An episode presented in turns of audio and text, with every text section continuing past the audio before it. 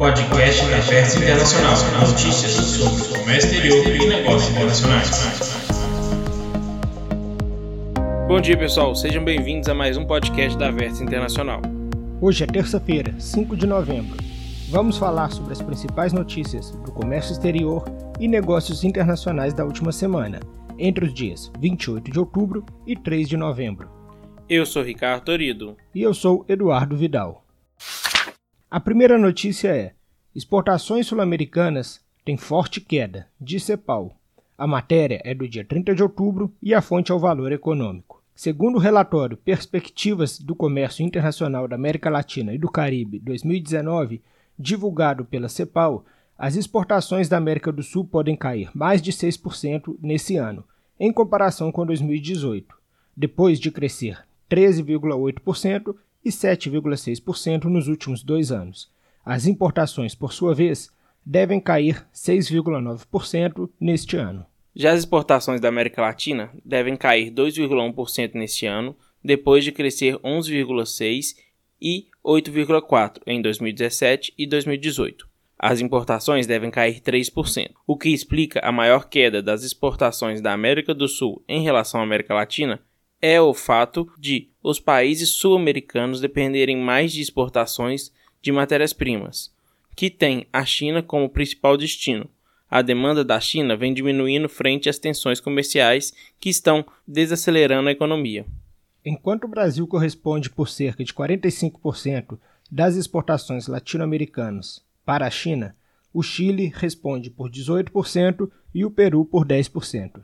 Os preços da maior parte dos produtos primários, como açúcar, soja, banana, carvão, petróleo, cacau, tiveram queda no último ano. Os únicos que escapam deste padrão são ouro e carne de vaca e minério de ferro.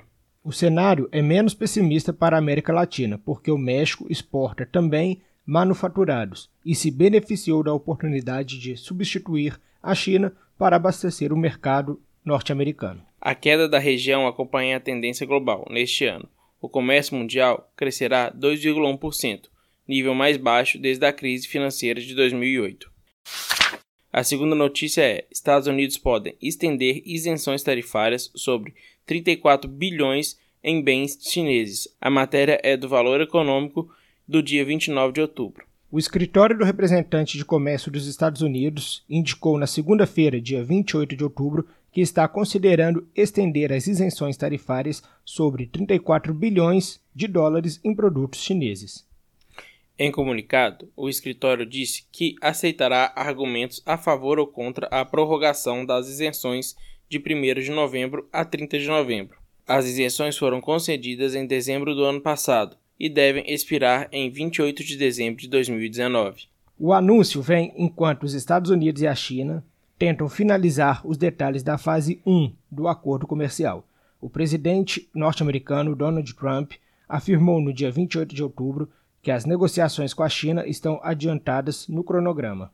Segundo ele, o acordo deve ser assinado durante a reunião de cooperação econômica Ásia-Pacífico em Santiago do Chile, entre os dias 16 e 17 de novembro, e a fase 1 vai incluir assuntos relevantes aos agricultores, entre outras questões importantes. Contudo, devido a questões políticas que ocorrem no Chile, o governo chileno optou por adiar a reunião da Cooperação Econômica Ásia-Pacífico que ocorreria em Santiago, no Chile. Dessa forma, os governos de Estados Unidos e China deverão agendar outra reunião para finalizar a fase 1 do acordo. A terceira notícia é: Receita Federal assina acordo de reconhecimento mútuo entre os programas OEA do Brasil e China. A matéria é do dia 29 de outubro e a fonte é a Receita Federal do Brasil. Em cerimônia realizada no dia 25 de outubro de 2019, na presença do presidente da República Federativa do Brasil, senhor Jair Messias Bolsonaro, e do presidente da República Popular da China, senhor Xi Jinping, e demais autoridades, foi assinado o acordo de reconhecimento mútuo entre o Programa de Gerenciamento do Credenciamento de Empresas da China e o Programa Operador Econômico Autorizado do Brasil. O Programa de Operador Econômico Autorizado, OEA, é uma ferramenta de facilitação de comércio prevista na Estrutura Normativa para Segurança e Facilitação do Comércio Global, a SAFE, da Organização Mundial das Aduanas, a OMA. É também um dos compromissos do Acordo de Facilitação Comercial, AFC, da Organização Mundial do Comércio, OMC, concluído na Conferência Ministerial de Bali em 2013.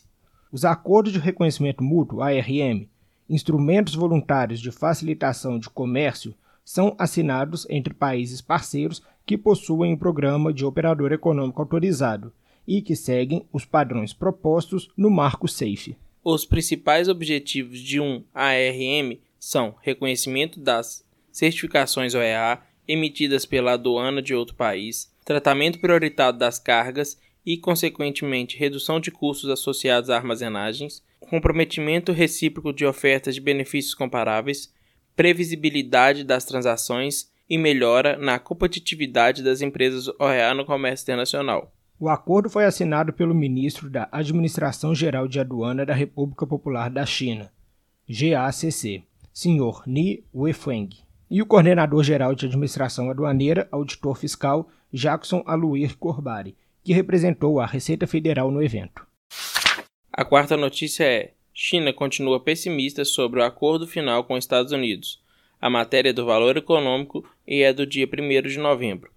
Autoridades chinesas têm levantado dúvidas sobre a possibilidade de se chegar a um acordo comercial abrangente, de longo prazo com os Estados Unidos, mesmo com os países perto de assinar a fase 1.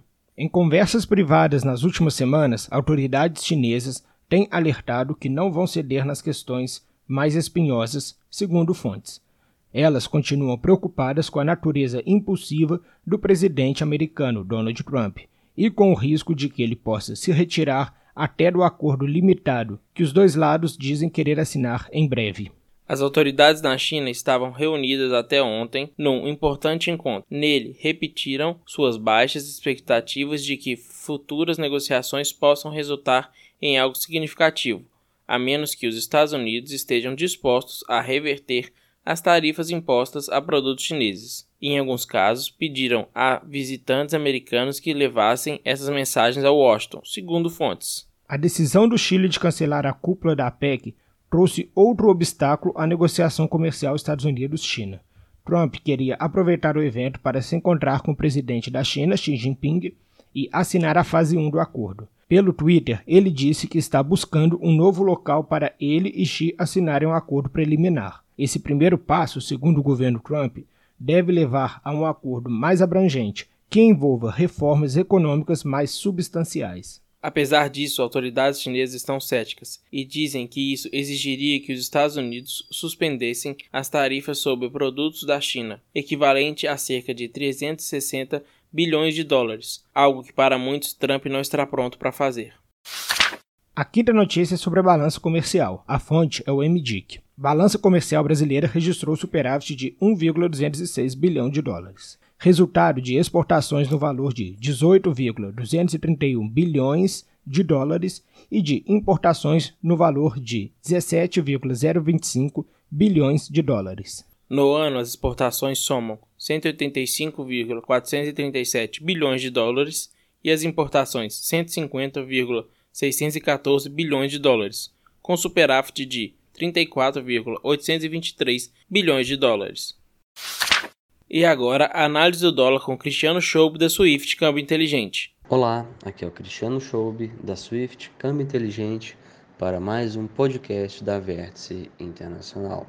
Bolsa batendo máxima histórica, máxima histórica atrás de máxima histórica, né? Só na semana passada foram três. E segunda-feira, agora, bateu novamente máxima histórica, mostrando que o mercado internacional está voltando os olhos para o Brasil novamente. Né?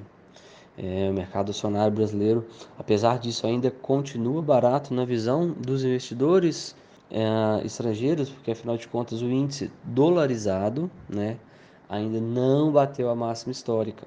Então, o preço que o estrangeiro enxerga na bolsa ainda está barato.